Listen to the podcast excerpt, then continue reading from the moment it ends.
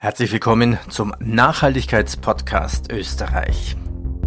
Das ist ein Projekt von Börsenradio AT und börsesocial.com. Mein Name ist Peter Heinrich. Der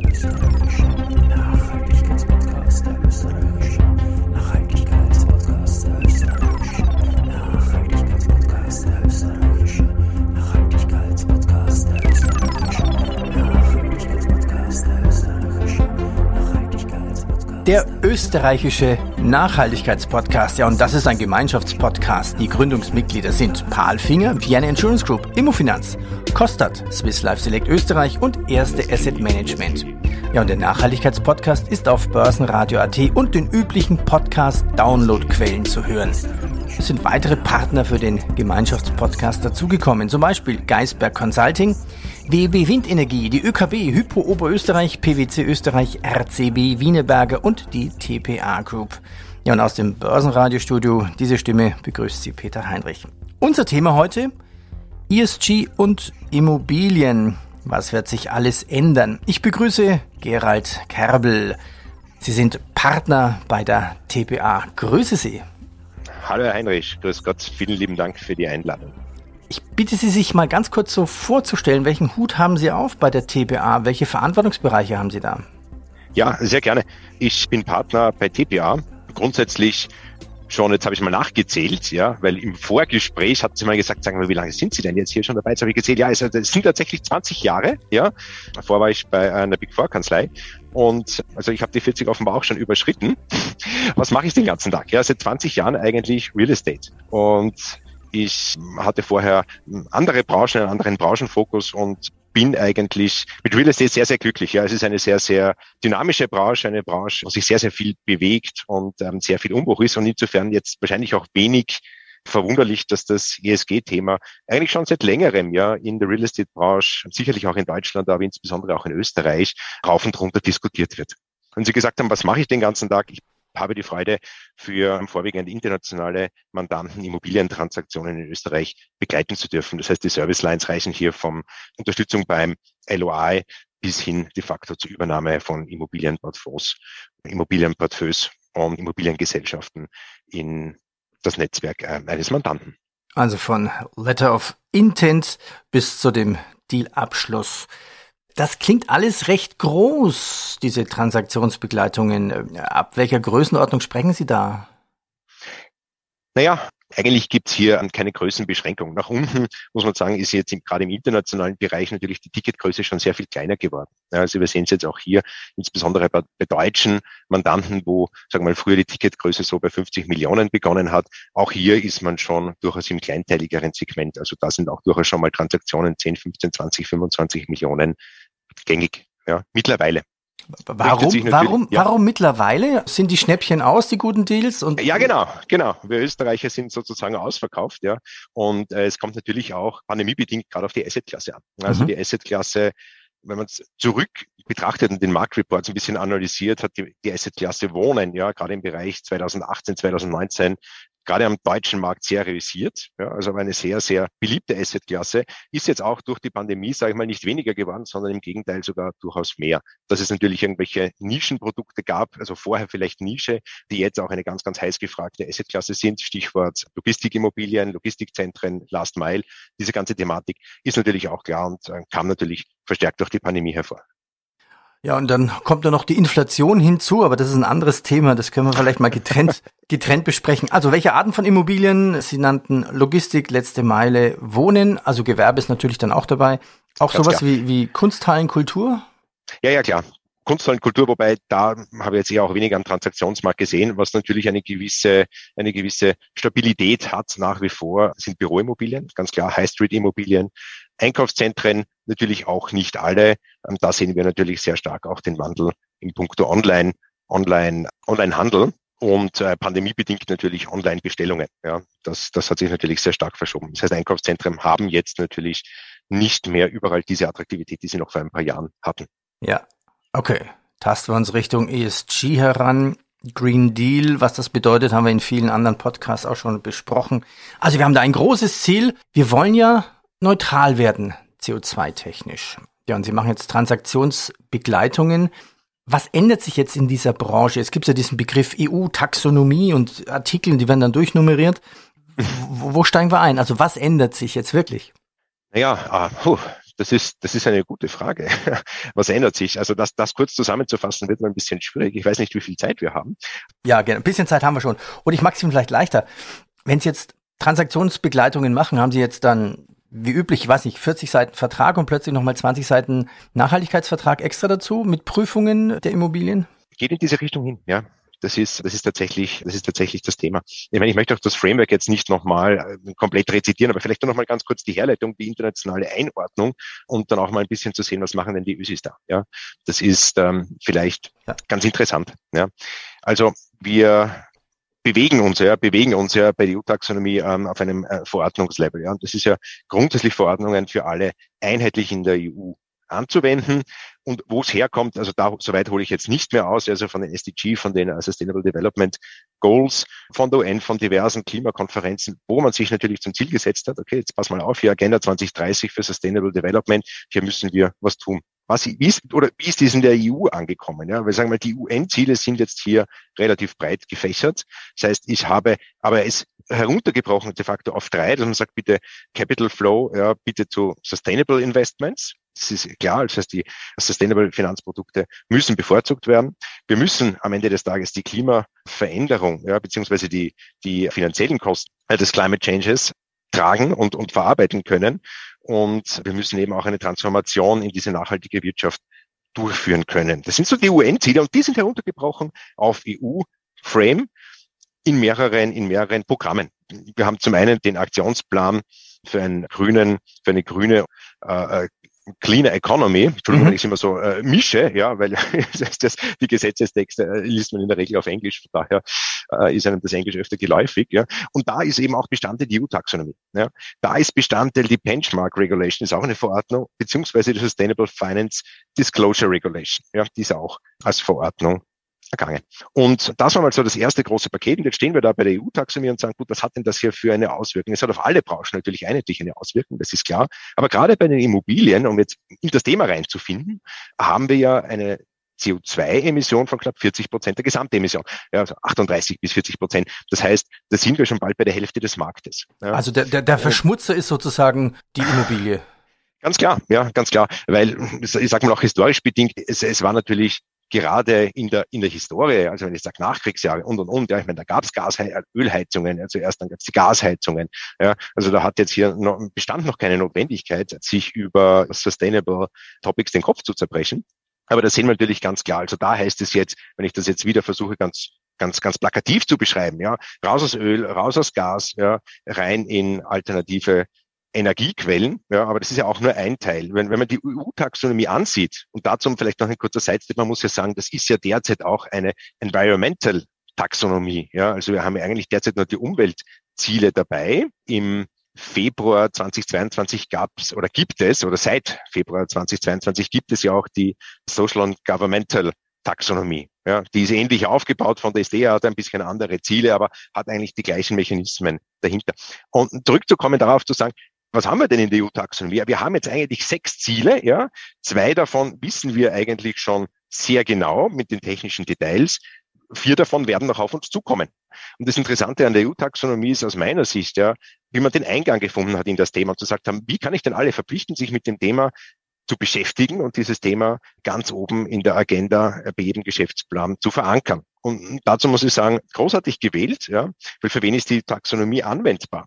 De facto heruntergebrochen auf Regierungen, ja, Mitgliedstaaten, auf Finanzinstitute beziehungsweise Financial Institution, also auch äh, Fondsmanager beispielsweise der AFMD unterliegende Gebilde, also mhm. ein sehr, sehr weiter Bereich, ja, Banken, Versicherungen etc.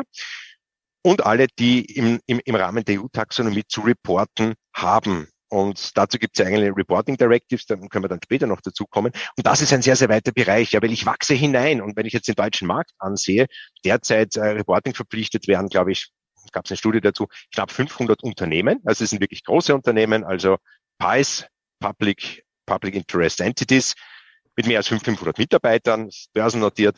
Aber die EU-Taxonomie mit ihren erweiternden, ja, flankierenden Verordnungen wird dazu führen, dass viel mehr Unternehmen in diese Reporting-Verpflichtung hineinfallen werden. Ersten Schätzungen zufolge jetzt mal 15.000, also statt 500 15.000 am deutschen Markt. Ja. Und das wird noch sehr, sehr. Hängt, ähm, hängt das nur von der Anzahl aufgehen. der Mitarbeiter ab? Nein, auch Bilanzsumme. Okay, alles klar. sonst, sonst hätte ich gesagt, da könnte ja eine Immobilienfirma, die vielleicht mit 20 Personen besteht, ja riesen Summen schieben. Okay, kommen wir mal ein bisschen von den Verordnungen jetzt hin zu den wirklichen Veränderungen. Also raus aus Öl, sagten Sie vorhin, rein in alternative Energiequellen. Wenn jetzt so ein Transaktionsdeal kommt, ich habe ja jetzt erstmal einen Bestand. Ich habe vielleicht mal 300 Wohneinheiten und die habe ich nun mal in Öl, in Gas. Gibt es denn überhaupt alternativen Energiequellen. Vielleicht am Land sogar mehr Chancen noch. Mhm. Da könnte man vielleicht noch bohren als in der Stadt. Also was gibt's denn überhaupt für Alternativen bei Immobilien, wenn ich jetzt nur an das Thema Heizen denke zum Beispiel? Ja, also wenn jetzt das Thema Heizen ist, dann wird natürlich Solar teilweise ein bisschen schwer, weil das reicht jetzt technisch in der Regel nicht. Ja. Da natürlich eine, eine Technik, die es schon lange gibt und die auch immer gerne jetzt wieder angewandt wird oder verstärkt angewandt wird, sind natürlich Erdwärme. Das ist ein Teil davon, wo man sagt, also das wäre eine gute alternative Energiequelle. Und ich meine, jetzt, jetzt gehe ich, geh ich zwar weg von der Taxonomie, aber jetzt vielleicht ein bisschen mehr in die technische Seite rein. Ja, wir ja. haben ja von den sechs Zielen, ja, das ist äh, quasi mal so kleine Climate Change Mitigation und, und, und Climate Change Adaption. Ja, das sind mal so die ersten Ziele, ja, mit denen sich jetzt Unternehmen befassen müssen. Aber es kommt ja jetzt sehr viel dazu. Ja. Also viel das uns in der Folge noch Probleme bereiten wird. Zum Beispiel haben wir natürlich Protection of Water and Marine Resources. Wir sagen, okay, gut, damit kann man ja vielleicht noch umgehen. Aber ich glaube, was besonders schwierig wird, gerade für die Immobilienwirtschaft auch, ist der Transition to a circular economy. Ja, in, Deutschland wahrscheinlich wie in Österreich das geflügelte Wort, die Kreislaufwirtschaft. Ja, wie kann ich das, wie kann ich dem Herr werden? Weil, hätten, was hätten, Kreislaufwirtschaft? Ja, aber gerade sagen, hätten Sie ein Beispiel dafür? Jetzt habe ich mich selbst übertrippelt, ja. Was bedeutet Kreislaufwirtschaft? Ja, also dass ich in 70 Prozent der Abriss eines Gebäudes, ja, nach Gewicht nämlich, wiederverwerten kann. Also das sagen wir mal, also 70 Prozent des nach Gewicht bemessenen auf der Baustelle anfallenden Bau- und Abbruchsabfälle müssen für die Wiederbereitung aufbereitet und recycelt werden. Ja, und wenn man sagt, ich das ist schon relativ mir viel, grad, denke ich das, mal, ja? Wie soll das passieren? Das heißt, da wird man dann wahrscheinlich doch wieder viele Mitarbeiter auf der Baustelle sehen, die dann per Hand die Backsteine aussortieren, oder? Weil technisch lässt sich ja nicht alles aussortieren. Oder Problemfall, man hat ja vielleicht auch ältere Baumaterialien, die man vielleicht nicht recyceln kann. Also Asbest Absolut. und Co. oder so, ne? Äh, absolut. Also wir haben ja auch in Österreich sicherlich das Thema 60er, 70er Jahre äh, noch relativ viel mit Asbest gebaut. Ja, das, das kann man ja auch kaum noch trennen, beziehungsweise hier irgendwo einer wieder Verwertung zuführen. Und das ist schon ein großes Thema. Bei Neubauten kann man natürlich relativ gut, sicher auch nicht einfach, ja, aber relativ gut dokumentieren. Gibt ja auch mittlerweile eigene Projekthandbücher und eigene Programme, die das digital sehr gut unterstützen. Welche Baumaterialien hier zum Einsatz kommen. Bei Altgebäuden, Abrissaltgebäude ist natürlich das Thema. Und da kommen wir vielleicht wieder zurück auf die Eingangsfrage, ja, wie, wie gehe ich denn eine Immobilientransaktion damit um? Und da sieht man in der Praxis vollkommen klar, dass natürlich gerade institutionelle Investoren, das heißt die, die das Thema EU-Taxonomie schon anzuwenden haben, ja, halt wirklich einfach das Thema haben und sagen, na ja, also für ESG brauche ich, also entweder ich kann es gar nicht mehr kaufen, ja, oder ich habe einen Kaufpreisabschlag, den ich unbedingt brauche. Also so oder, nach dem Motto, die eine kostet 10 Millionen, aber durch die ganzen Auflagen zahle ich da nur 8? Genau, genau, genau. Und äh, mittlerweile ist es ja auch, und vielleicht führen wir den Gedanken fort, ja, mittlerweile ist es ganz, ganz klar so, dass wir ähm, im Rahmen einer DD auch immer eine ESG DD brauchen. Ja, wird in der Regel angeboten von technischen da, da, darf Ich, darf ich kurz nachfragen, was heißt DD? Äh, Due Diligence Prüfung, Entschuldigung. Ah, also Due Diligence, okay. Also eine, eine genau, klare Prüfung, was ist da alles versteckt wird. Und, mhm. Wenn das Objekt erworben wird, gibt es ja eine vielschichtige Due Diligence Prüfung. Das heißt, es geht dann von Legal bis Financial und Tax und technisch natürlich auch. Sagen wir, sind so die, die vier wesentlichen Felder. Und dazu als Teil von Technik kommt natürlich auch eine ESG-DD, die eben hier ganz klar einen Wert aufruft und sagt ja also, entweder du kannst kaufen oder du kannst gar nicht kaufen. Und wenn du es kaufst, dann bitte berücksichtige diese und jene Kaufpreisabschläge. Das ist mittlerweile absolut State of the Art, weil was ich eben noch ganz kurz sagen wollte, was mhm. äh, ich eingangs eingeleitet habe eigentlich. Ja. Die EU-Taxonomie, ich bin ein großer Fan eigentlich davon, wie die implementiert wurde, weil dadurch, dass sie auch auf alle Finanzinstitute ausgerollt ist, ja, befassen sich natürlich derzeit auch alle Banken, unabhängig der Unternehmensgröße, ob die jetzt reporten müssen oder umfasst sind oder nicht, ja, eigentlich mit dem Thema. Und was wir natürlich auch sehen, das sind Unternehmen, die jetzt überhaupt noch nicht in die EU-Taxonomie hineinfallen würden, also noch nicht, weil kommt ja noch, also die Grenzen weiten sich ja jetzt hier ähm, künftig aus, ja, dass sie aber eigentlich schon von der Bankseite, von der Finanzierungsseite de facto gezwungen sind, ja, und das kann man auch als positiven Zwang interpretieren, zum einen die Nachhaltigkeitsstrategie beziehungsweise ein paar Nachhaltigkeitskennzahlen der Bank mitzugeben, beziehungsweise natürlich auch im Rahmen der Projektfinanzierung hier sich mit den Banken und der EU-Taxonomie auseinanderzusetzen. Ja, und das ist natürlich eine relativ, eine relativ. Da heißt das selbst die Firmen, die nicht verpflichtet sind zu reporten, reporten freiwillig, um an bessere Konditionen zu kommen? Unter anderem auch, beziehungsweise fragst die Bank natürlich ab. So bei laufenden Krediten gibt es die üblichen Bankfragebögen, die hier schon seit über einem Jahr ja, mhm. äh, versendet werden, um einfach ein Gefühl für den Kreditnehmer zu bekommen. Weil klar, die Bank muss ja auch wissen, wie viel meiner Umsätze, meiner CapEx, meiner OpEx habe ich denn de facto mit nachhaltigen beispielsweise Umsatzerlösen im ja. Rahmen von Darlehenszinsen. Das muss ja eine Bank natürlich insofern auch reporten und muss es insofern erheben und aber auch wissen. Ja. Sie haben, Sie haben Projektfinanzierungen wird es natürlich umso wichtiger. Sie haben vorhin was Spannendes gesagt. Bleiben wir doch mal bei diesem Recyceln von 70 Prozent. Und mein Beispiel war ja dann so, okay, Objekt kostet 10, der Verkäufer zahlt nur 8. Was ändert sich jetzt am Markt? Wird der Markt plötzlich wieder zu einem Käufermarkt? Und mhm. mhm. ändert das momentan die ganze Immobilienbranche und die Bewertungen von Immobilien? Also die Bewertungen von Immobilien sicherlich, ja, das, das ganz klar. Ob es jetzt derzeit schon dazu führt, dass wir eigentlich wieder quasi vom Verkäufermarkt äh, in den Käufermarkt wechseln, das äh, wahrscheinlich noch ein bisschen zu früh zu sagen. Ja. Mhm. Also wir sehen ja jetzt auch krisenbedingt, also mittlerweile also Russland, äh, Ukraine Krieg, krisenbedingt, ja.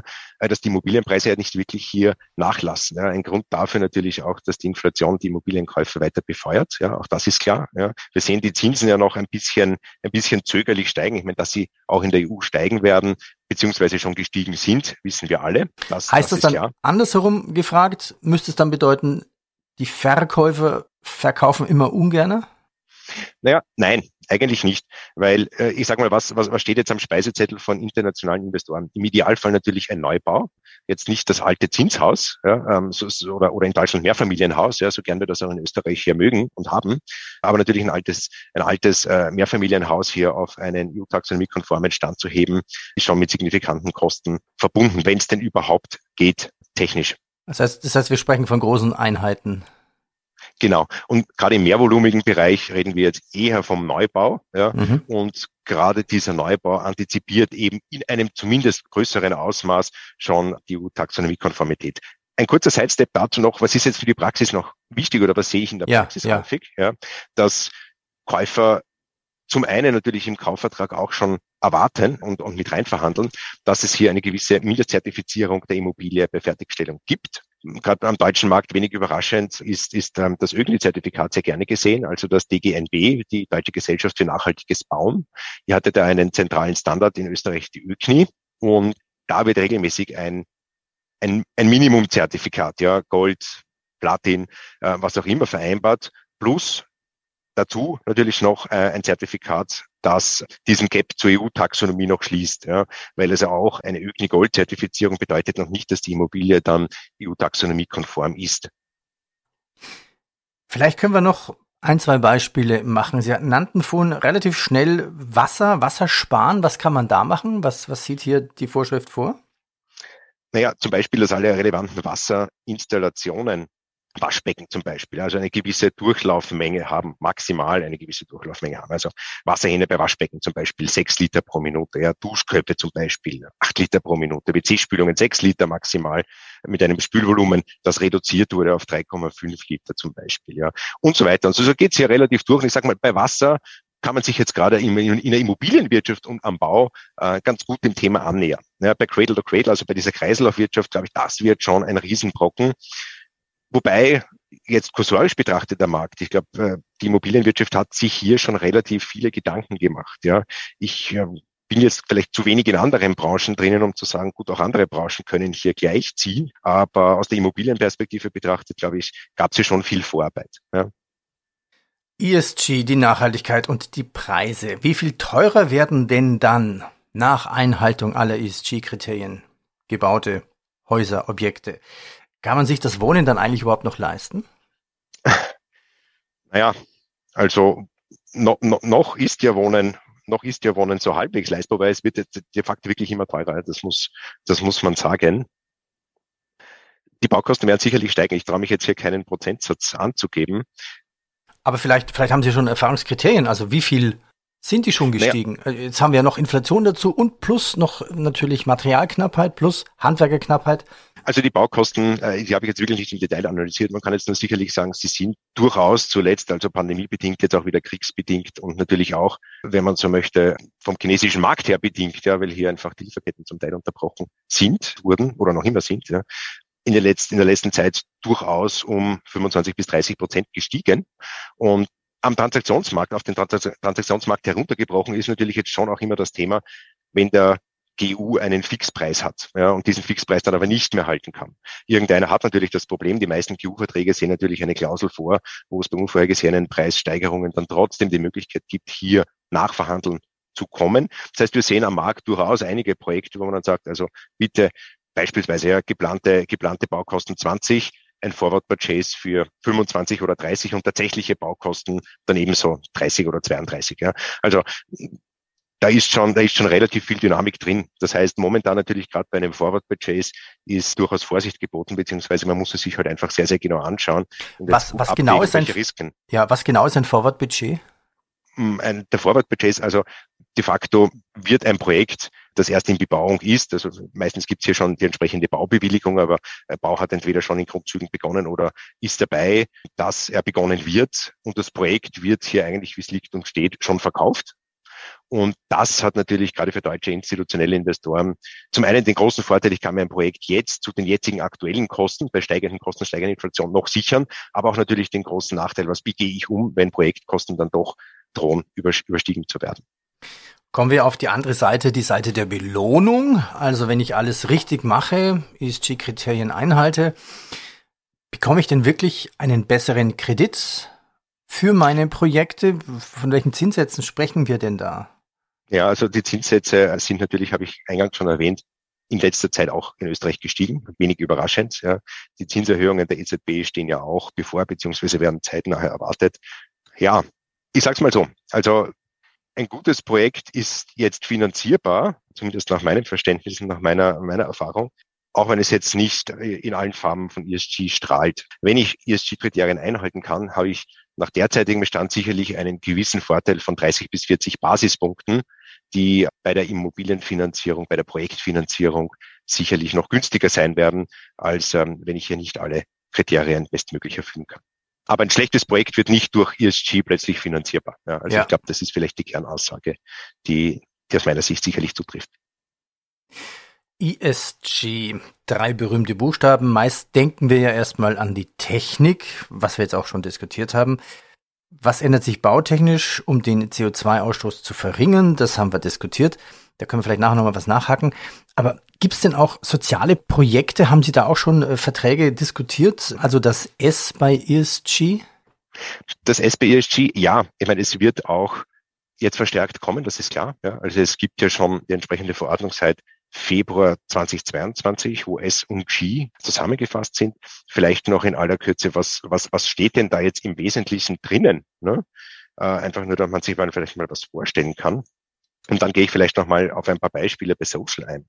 Also de facto die drei Hauptziele, die jetzt hier genannt werden, ja, sind ordentliche, ordentliche Arbeit, ja, also decent work, ja, including value chain workers, ja, also das heißt de facto faire, fair bezahlte Arbeit, entsprechende Arbeitsbedingungen, ja, und äh, soziale äh, Protektion, adequate living standards und well-being for end users, so kann man sich vorstellen, also diese Grundsatzbedürfnisse, ja. In den Erläuterungen steht da zum Beispiel dabei, äh, meet, meet human, meet human needs, ja, also adäquate Lebensstandards. Ja.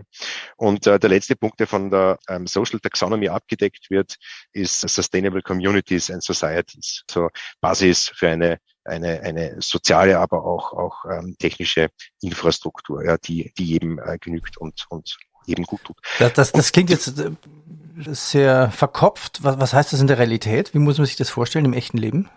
Ja, also dass ich ähm, überall eine gewisse Basisinfrastruktur habe, ja, also nennen Sie Fachmarktzentren, dass ich überall de facto einkaufen kann, dass ich aber hier trotzdem alles im nachhaltigen Rahmen bewegt. Ja. Also dass diese soziale Gleichgewicht und soziale Ausgewogenheit hier auch verstärkt überall berücksichtigt wird. Aber Sie haben ja eigentlich gefragt, was heißt denn das jetzt quasi praktisch? Ja. Denken wir mal kurz praktisch und sagen, mach mal einen Nachhaltigkeitsbericht. Also vereinfacht, ich bin jetzt ein Unternehmen, das hier noch nicht in die EU-Taxonomie hineinfällt und noch nicht äh, reporten muss und sagen wir, okay, die Bank fragt mich vielleicht für meinen Betriebsmittelkredit, dann kann ich dem ganzen Thema aber, glaube ich, auch relativ gut begegnen, indem ich einen eigenen freiwilligen Nachhaltigkeitsbericht erstelle. In diesem freiwilligen Nachhaltigkeitsbericht muss ich mir natürlich, das ist schon Arbeit, ja, muss ich mir natürlich schon Kopf machen, er orientiert sich an den SDGs von der UN, das haben wir eingangs erwähnt. Dann kann ich mir Reporting Standards aussuchen, das sind weder ISO oder die GRI als internationale Reporting Standards. Und dann erstelle ich diesen Bericht. Das dauert ein bisschen. Das erfordert Eigentümerinvolvierung, Management-Involvierung, Mitarbeiterinvolvierung. Aber da ist auch Social ein ganz, ganz großer Teil davon. Weil was gehört ja zu Social dazu? Ja, beispielsweise. Ja. Also zum Beispiel die Gleichstellung von Frauen und Männern in der Arbeitswelt. Ich gebe, wir müssen da angeben, wie, zum Beispiel, ja, wie viele Männer sind angestellt, wie viele Frauen sind angestellt, wie viele Frauen und Männer sind jeweils in der Führungsposition, in welcher Führungsposition von der Hierarchie aus betrachtet. Heißt, also, heißt aber jetzt nicht, dass äh, genauso viele Frauen auf der Baustelle sein müssten wie Männer, oder? es wäre, wäre vielleicht manchmal besser, dann würden vielleicht viele Dinge besser funktionieren, ja. Aber nein, das heißt es natürlich. Okay. Heißt es aber auch, dass wenn jetzt, sagen wir mal, 1000 Wohneinheiten übertragen werden, verkauft werden, saniert werden, neue Mieter gesucht werden, dass dann x Prozent auch vielleicht an sozial Schwächere dann vermietet werden müssen, wenn ich einen günstigeren Kredit, einen grünen Kredit habe. Darf ich es überhaupt grünen Kredit nennen? Naja gut, also was, was grüne Kredite angeht, gibt's ja ohnehin einiges von der EU ja, an, an Regulatorien, wann ein Kredit grün ist, okay, wann okay. ich ihn grün nennen darf. Dann, dann, dann streiche ich das Wort grün, also einen, einen nach ESG-Kriterien korrekten, günstigen Kredit bekommen habe. Ja, ich meine, das ist ein Thema, das wird auch verstärkt jetzt auf nationaler Ebene immer aufgegriffen das geht sehr konkret um Förderungen. Also gerade um den gemeinnützigen Wohnbau, wo eben hier Teile der Herstellkosten gefördert werden und diese geförderten Teile natürlich auch dazu führen, dass sie, ähnlich wie am deutschen Markt, eine gewisse Mietpreisbindung haben über zumindestens einen zeitlich überschaubaren Zeitraum, der aber natürlich nicht kurz ist. Ja, das sind 10, 20, 25 Jahre, was auch immer. Ja. Also von daher, glaube ich, korreliert es jetzt weniger, damit zu sagen, ich gebe jetzt hier einen, einen Teil an sozial bedürftigere Menschen ab mit der EU-Taxonomie als äh, mit eben konkreten Förderprogrammen. Aber natürlich wäre es natürlich jetzt weiter gedacht, ja, ein Teil der Social Taxonomy auch ja, in Förderprogramme zur Förderung von sozialer Gleichheit. Ja. Mhm. Würde man jetzt wahrscheinlich nicht direkt als Verpflichtung des Unternehmens hineinnehmen, aber könnte ich mir vorstellen, wäre durchaus ein sinnvoller ergänzender Bestandteil, ja, um ja. zu sagen, bitte, ich habe hier Förderungen ja, und ähm, wer diese in Anspruch nimmt im Rahmen gemeinnütziger Wohnbau, ja, ist auch Social Taxonomy compliant zum Beispiel. Ja. Vielleicht noch relativ kurz, wir haben ja noch einen dritten Buchstaben, dieses G. Kann man schon drüber sprechen oder wird das erst in ein paar Jahren kommen? Ich glaube, ich kann man schon auf jeden Fall drüber sprechen. Äh, ich habe mir das jetzt aber im Detail hier noch nicht so angesehen, muss ich gestehen. Ja, okay. weil, weil G steht ja für Governmental. Man bekommt es jetzt äh, gerade auch bei Immobilientransaktionen jetzt nochmal nicht so wirklich dringend mit, aber was steht am Ende des Tages dahinter, ja? Also hier möglichst transparent zu sein, ja, möglichst fair zu sein, sich möglichst an Gesetze zu halten. Da steht auch relativ viel drin. Also zum Beispiel einer von den GAI-Standards, ich glaube 207, ja, befasst sich mit Steuern. Und auch Steuern, da muss ich relativ breit und äh, breit erklären, ja, welche Steuern ich zahle, warum ich welche Steuern bezahle. Und wir sehen es ja auch aus dem internationalen Kontext beispielsweise, dass ja der gläserne Steuerpflichtiger ist ja mittlerweile ähm, keine Fiktion mehr. Ja. Das ist ja de facto Realität. Eben, um es auf dieses Thema herunterzubrechen, da ist natürlich jetzt governmental, ja, sich möglichst wohlverhalten im Rahmen der gesetzlichen äh, Obliegenheiten. Ja. Und da ist was natürlich man eigentlich sowieso erwartet von, gut, ne? Genau, was man so, sowieso erwartet. Okay, lass uns das, geh mal weg. Versuchen wir mal eine, ein Zwischenfazit auf jeden Fall, bevor wir dann die Kurve kriegen. ESG und Immobilien. Vielleicht können Sie noch ein paar Beispiele nennen oder die nochmal wiederholen. Was ändert sich momentan? Ganz schnell, ganz viel. Ja, ja, es sind sehr dynamische Zeiten. Äh, was, was, was, was ändert sich? Wir werden künftig Berichtspflichten haben. Es werden immer mehr Unternehmen hineinwachsen ja, in, das, in, das, in das Thema EU-Taxonomie und Reporting-Verpflichtungen.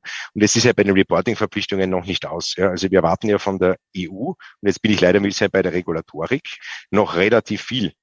Was wird uns noch, was wird uns noch passieren? Es wird nach der EU Green Bond kommen. Es wird noch ein, ein Framework geben zu ESG-Rating. Ja, vielleicht auch ein wichtiger Punkt, über den man noch kurz sprechen könnte. Ja, oder EU Eco-Label.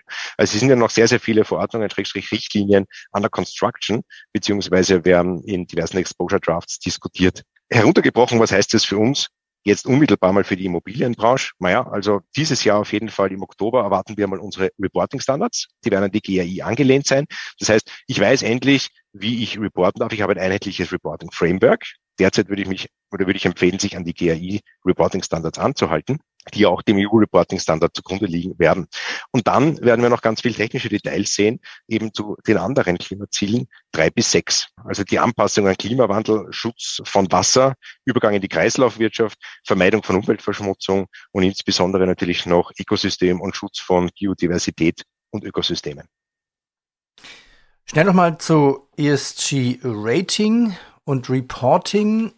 Also zuerst brauche ich wahrscheinlich ein Report und dann ein Rating. Was nutzt das mir letztendlich als Firma? Also die großen Ratingagenturen bieten das ja auch schon an. Ja, die haben ja Millionen Datensätze, die sie aus den unterschiedlichen Büchern herausziehen und bieten ja auch schon ein ESG-Rating an. Also Sie können es zum Beispiel über Moody's ja auch schon bestellen. Es gibt auch schon öffentlich einsehbar, schon kostenfrei einsehbar ein, ein ESG-Rating von Unternehmen, das ähm, externe erstellt haben. Wer wird es brauchen? Also es wird der Abschlussprüfer brauchen im Rahmen seiner, seiner Abschlussprüfung. Es wird die Bank interessieren, das ist vollkommen klar. Also die basieren ja dann auch, die machen ja auch ein ESG-Rating, die werden jetzt nicht alle Daten hier selbst analysieren, sondern sich von großen Ratingagenturen hier die Daten schon mal kommen lassen und auf Basis von dem das natürlich auch in die Kreditfinanzierung einfließen lassen.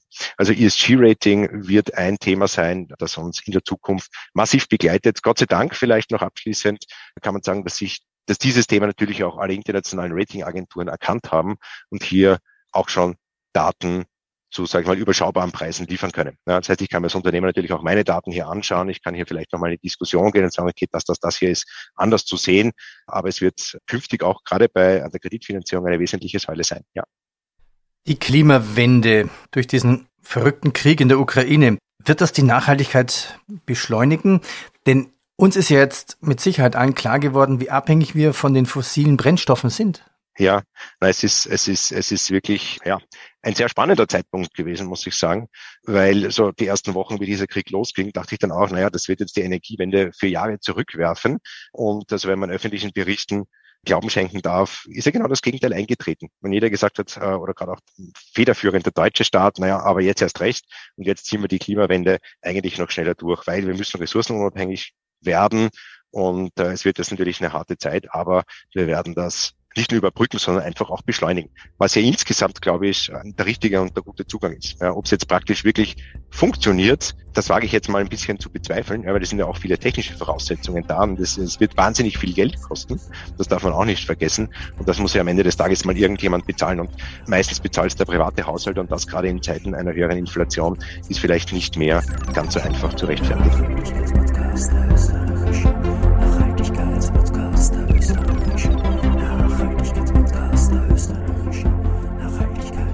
Schon mal vorläufig herzlichen Dank. Das war der österreichische Nachhaltigkeitspodcast. Ja, und das ist ein Gemeinschaftspodcast. Die Gründungsmitglieder sind Paul Finger, Vienna Insurance Group, Immofinanz, Kostat, Swiss Life Select Österreich und die erste Asset Management. Der Nachhaltigkeitspodcast ist auf Börsenradio.at ja, und den üblichen Podcast-Download-Quellen zu hören. Ja, und es sind weitere Partner für den Podcast dazugekommen, zum Beispiel Geisberg Consulting, WEB Windenergie, die ÖKB, Hypo Oberösterreich, BWC Österreich, RCB Wienerberger und die TPA Group. Unser Thema heute ESG und Immobilien. Was wird sich alles ändern? Ich bedanke mich bei der TPA Group, Gerald Kerbel. Ziehen wir schnell noch ein Fazit. Was sind die Probleme und was die Herausforderungen? Ja, ich glaube, die Probleme haben wir jetzt lange diskutiert. Also die Probleme sind natürlich die technische Wende, das technisch und auch logistisch zu bewerkstelligen. Was sind die Herausforderungen? Ich glaube auch natürlich das flächendeckend organisatorisch zu bewerkstelligen, es finanzierbar zu machen, gerade in dieser schweren wirtschaftlichen Situation. Äh, aber ich bin felsenfest davon überzeugt, dass es, glaube ich, jetzt der richtige Zeitpunkt ist und dass es wahrscheinlich keinen besseren geben würde, weil die Klimawende selbst ist eine unabdingbare Notwendigkeit und wir wissen alle, dass wir es uns eigentlich nicht leisten können, diese Investitionen jetzt nicht zu tätigen. Ja, und welche Rolle hat quasi die EU als Vorbild in der Welt? Das ist eine sehr gute Frage. Also ich bin eigentlich auch sehr dankbar, dass sich die EU dem Thema angenommen hat, weil wir sind derzeit wirklich Vorreiter. Ich glaube, es ist wichtig, dass wir jetzt diese Vorreiterposition auch verteidigen und einfach mit schnellem Schritt vorangehen, um es hier möglichst einheitlich auch anderen Ländern zu ermöglichen, sich an diese, an diese Standards, die wir hier alle diskutieren und, und entworfen haben und hier anwenden wollen, anzuhalten, ja, um diese anzuwenden. Weil derzeit, wie gesagt, kann man ja wenn man nach Amerika blickt, ja, wenn man nach Asien blickt, kann man ja nicht feststellen, dass diese Bestrebungen ganz oben am Tapet stehen. Das muss man ganz klar sagen. Also insofern gut, dass wir Vorreiter sind und ich hoffe, wir können möglichst viel Wissen davon weltweit weitergeben. Herr Kerbel, ich bedanke mich recht herzlich. Vielen Dank. Dann habe ich so eine, so eine, so, so eine halb private Frage. Ich meine, wir alle wohnen ja quasi noch in einer CO2-Höhle die ziemlich viel CO2 vermutlich beim Wohnen verbraucht. Was glauben Sie, wie lange werden Sie selbst noch brauchen, um CO2-neutral zu wohnen? Also das kann ich Ihnen sogar relativ genau beantworten. Das wird äh, Sommer 2024 sein. Ja. Ich habe nämlich, äh, glaube ich, zwei, drei Tage nach dem Kriegsausbruch bei meinem Installateur angerufen und gesagt, bitte könnt ihr mir mal irgendwo mal Erdwärme machen ja, und das Dach mit Solarpanelen voll pflastern. Ich wohne nämlich wirklich noch in einem Althaus. Äh, und er hat gesagt, ja, das ist gar kein Problem, aber vor Sommer 2024 habe ich keine Zeit für Sie. Also von daher, ja, zwei Jahre noch. Ja dann, vielen Dank. Danke für Ihre Energie und Ihnen viel Erfolg, damit der Handwerk auch wirklich pünktlich kommt. Dankeschön. Danke, Heinrich. Wiedersehen. Tschüss.